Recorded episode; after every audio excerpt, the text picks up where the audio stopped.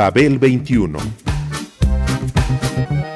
I came on my spaceship to save the Earth. I've been to the south and I've been to the north. Check me out, darling, when you hear me sing. I'm an ugly duckling, I'm a beauty king. I'm an alien Elvis, I bring love and joy. My dance might remind you of the disco boy. I'm young, I'm old, I've got a heart of gold. I'm an ultimate gift to the people of the world. Some say that I come from Russia, some think that I come from Africa. But I'm so exotic, I'm so heroic, cause I come from the planet Paprika. El gusto hipermoderno. Babel 21.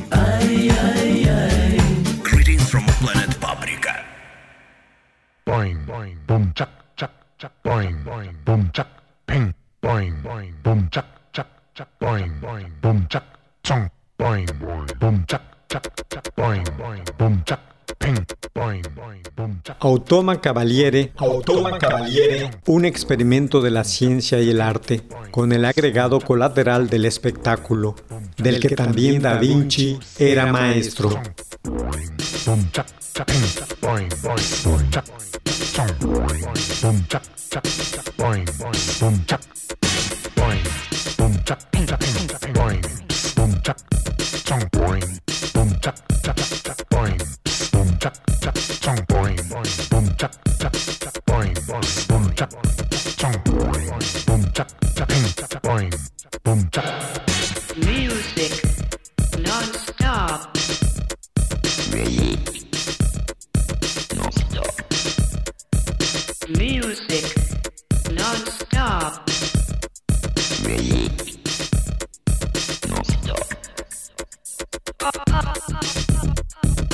pop.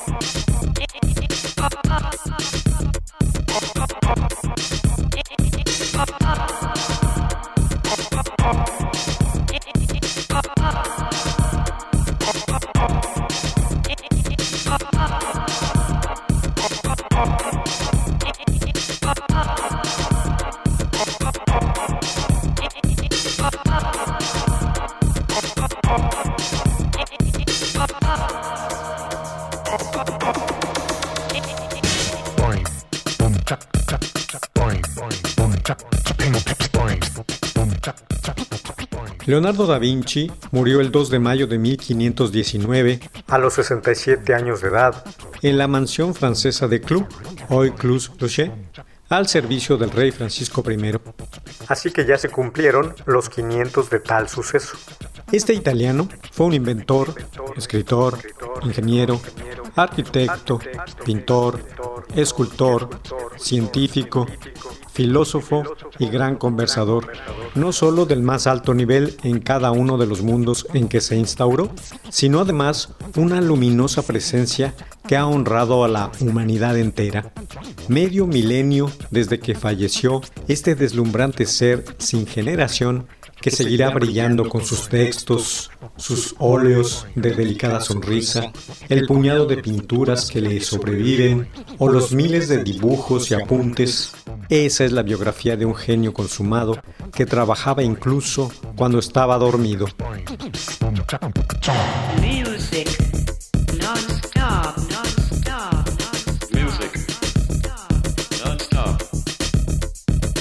Music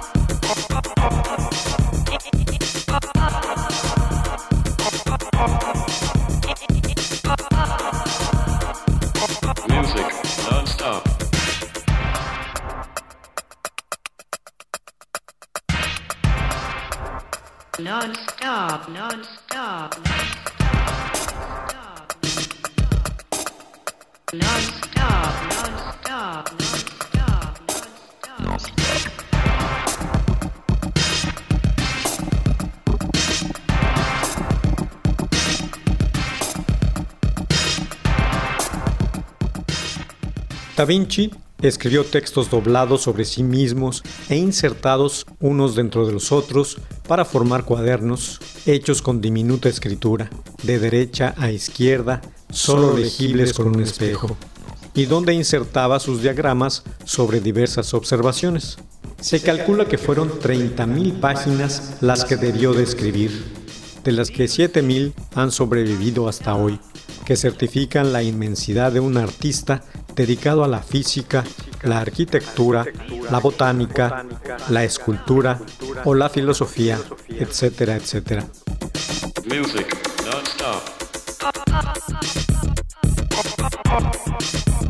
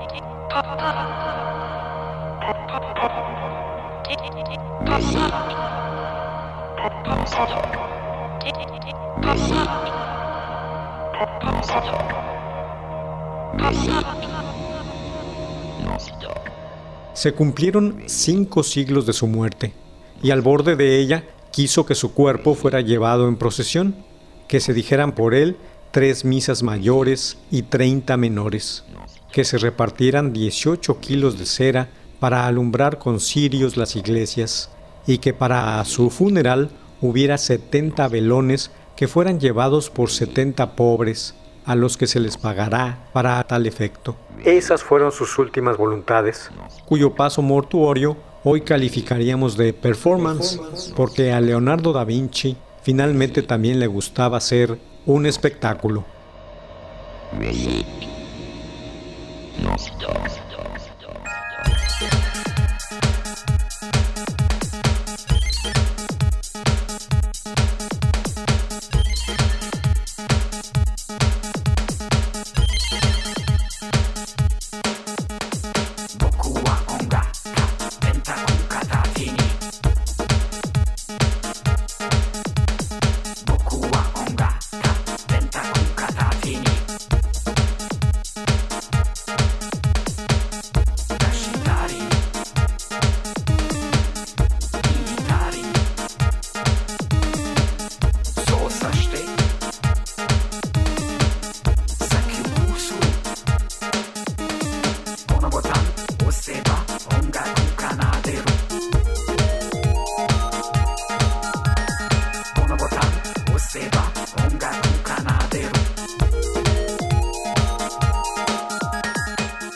Cuando Leonardo da Vinci accedió a la corte de los Sforza en Milán, procedente de la Florencia de Lorenzo de Medici, llamado el Magnífico, y mecenas de muchos artistas de la época, y en cuya corte trabajaba el padre de Leonardo, este lo envió al ducado de Milán para ganarse los favores de un poderoso aliado, como peculiar ofrenda para asegurar la paz entre las dos potencias italianas.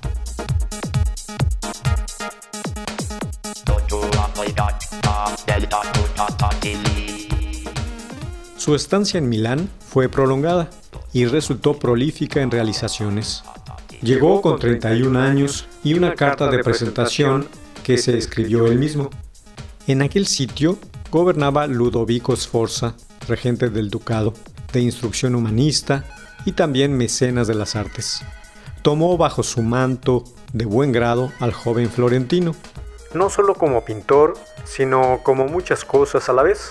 En su corte, Leonardo trabajó de arquitecto, músico, escultor e ingeniero, pero sobre todo se encargó de ser animador de las fiestas que organizaba su jefe.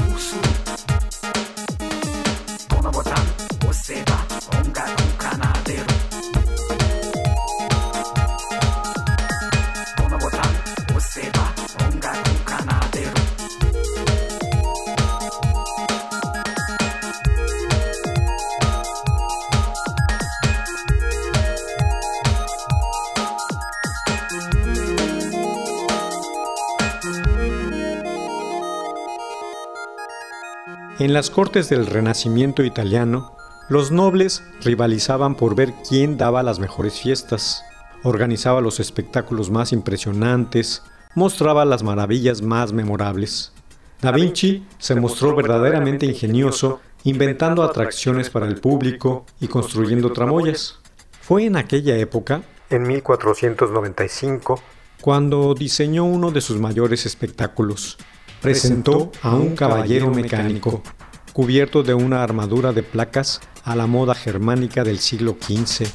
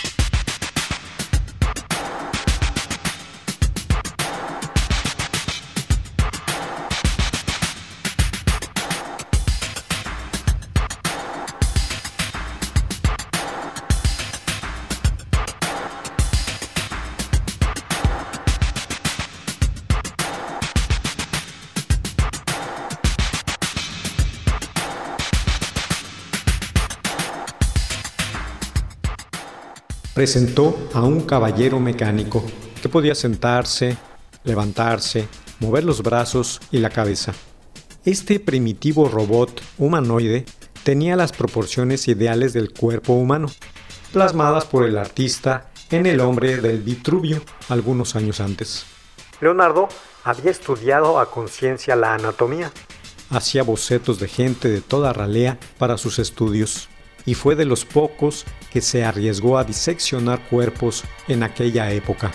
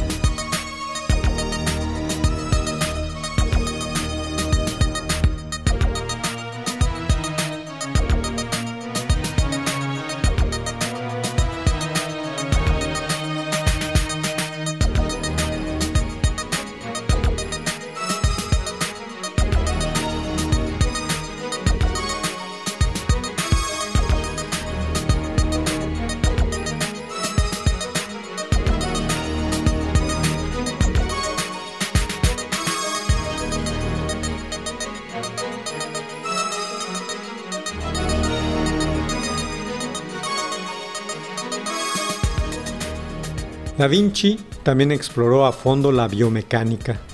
Aquel caballero mecánico, el Automa Cavaliere, por su nombre en italiano, reunía parte de estos conocimientos. Se ha especulado que su interior era de madera, con elementos de cuero y metal, y que sus funciones imitaban las de una persona. Este invento permaneció perdido en el tiempo durante casi cinco siglos, hasta la década de los 50 en que el historiador Carlo Pedretti, especialista en Da Vinci, encontró unas páginas intrigantes entre una nutrida colección de documentos del artista, que eran la primera noticia que se tenía de un autómata con forma humana diseñado por él. Además de levantarse, sentarse y mover los brazos y la cabeza, se cree que el robot emitía sonidos por la boca mediante un mecanismo de percusión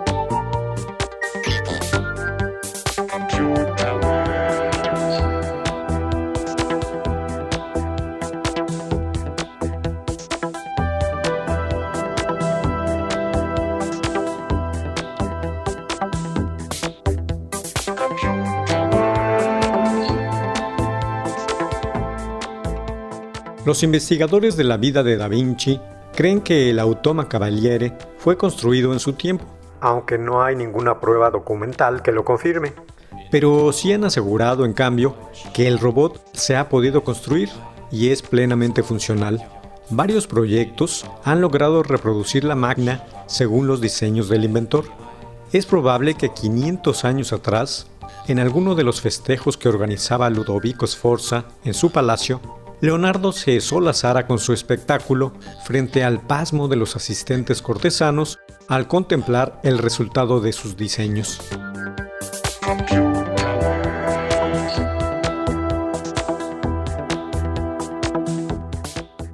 ...500 años después, según las informaciones periodísticas, en el 2019, apareció en escena el primer robot de salón. Se trató de un aparato llamado Debater, con forma de columna negra y voz metálica que reza el texto, razona, entiende argumentos e incluso bromea.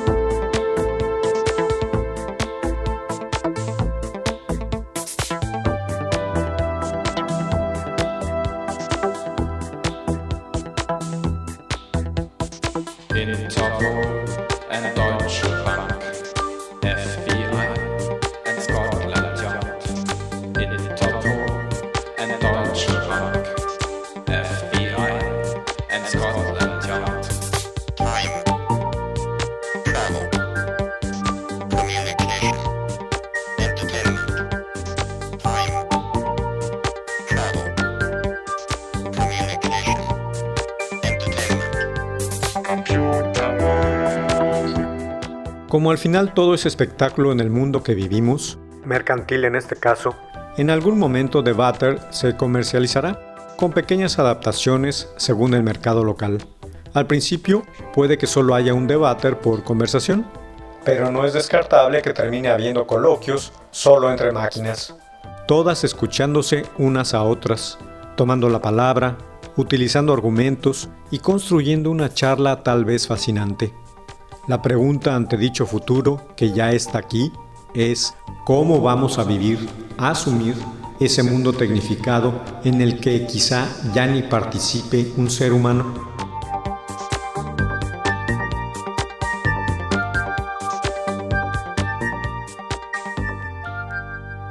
¿Cómo vamos a vivir, a asumir ese mundo tecnificado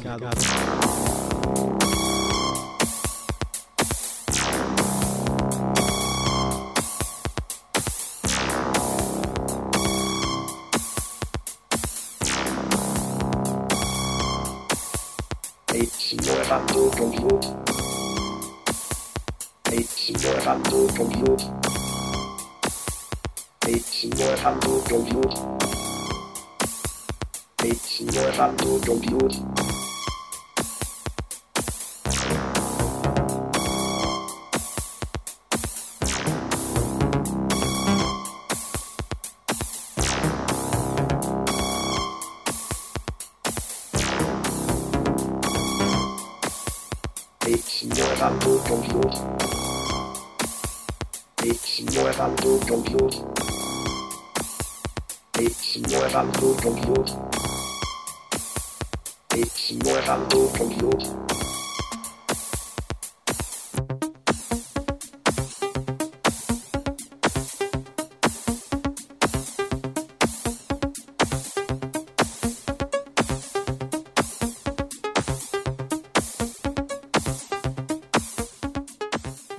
Como en el caso donde Da Vinci y la tecnología aparecen en una nueva espiral. Ahora en el mundo de las subastas. Un espectáculo más en este quinto centenario del genio renacentista. La famosa casa de subastas Sotheby's puso a disposición de los interesados por primera vez una obra de arte generada por inteligencia artificial. Es una pieza de Mario Klingemann titulada Memories of Passerby 1 que tuvo un precio de salida de entre 30 mil y 40 mil libras esterlinas.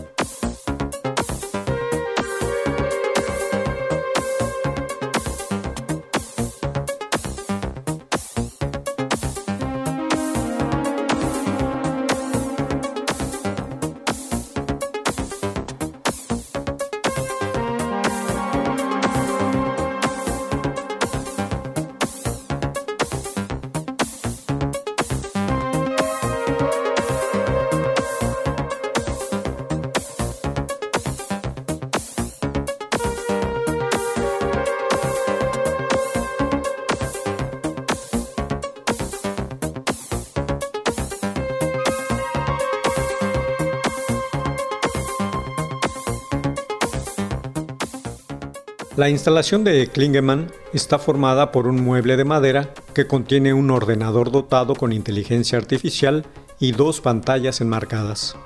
En estas pantallas se visualizan los retratos creados en tiempo real por la máquina, inquietantes rostros imaginarios de hombre y mujer. Esta obra no muestra un producto final comisariado por humanos, con lo que es la primera obra de inteligencia artificial completamente autónoma. Las imágenes que aparecen en la pantalla no siguen una coreografía predefinida, sino que son el resultado del análisis en tiempo real. La máquina contiene los algoritmos necesarios para generar retratos nuevos siempre que esté funcionando y sin repeticiones. Si bien el resultado ha sido comparado con obras de Francis Bacon, los pares de retratos han sido influenciados por obras de entre los siglos XVII y XIX.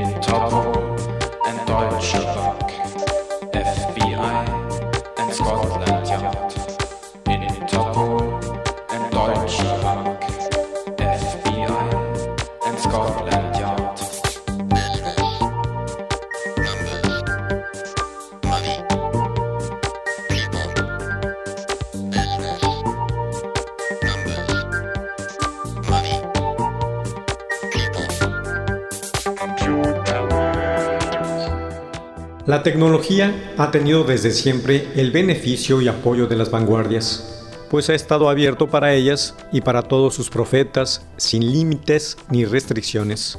Estos últimos pugnan sin descanso por dar rienda suelta a la obsesión lírica de la materia, por liberar a las máquinas de cualquier sujeción, por abolir la esclavitud del cliché mecánico y por divulgar la belleza del sonido artificial.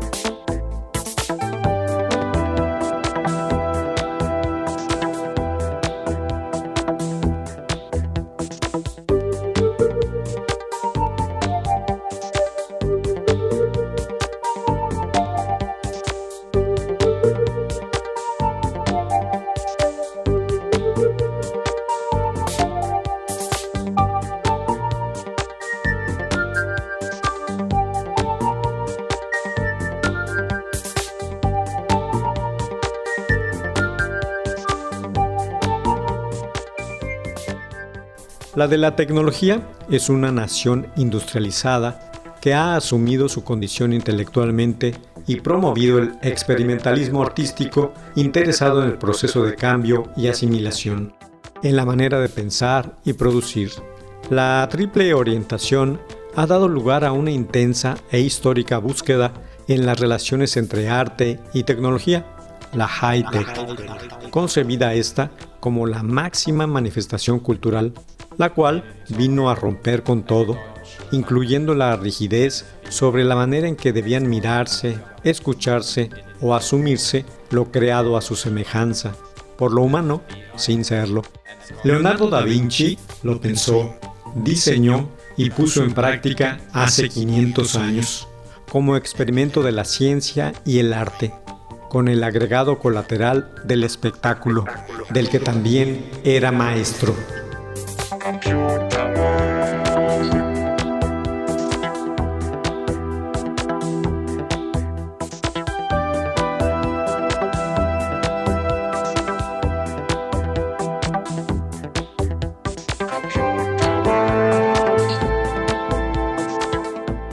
Babel 21, un programa de Sergio Monsalvo. Producción a cargo de Pita Cortés, Roberto Hernández y Hugo Enrique Sánchez.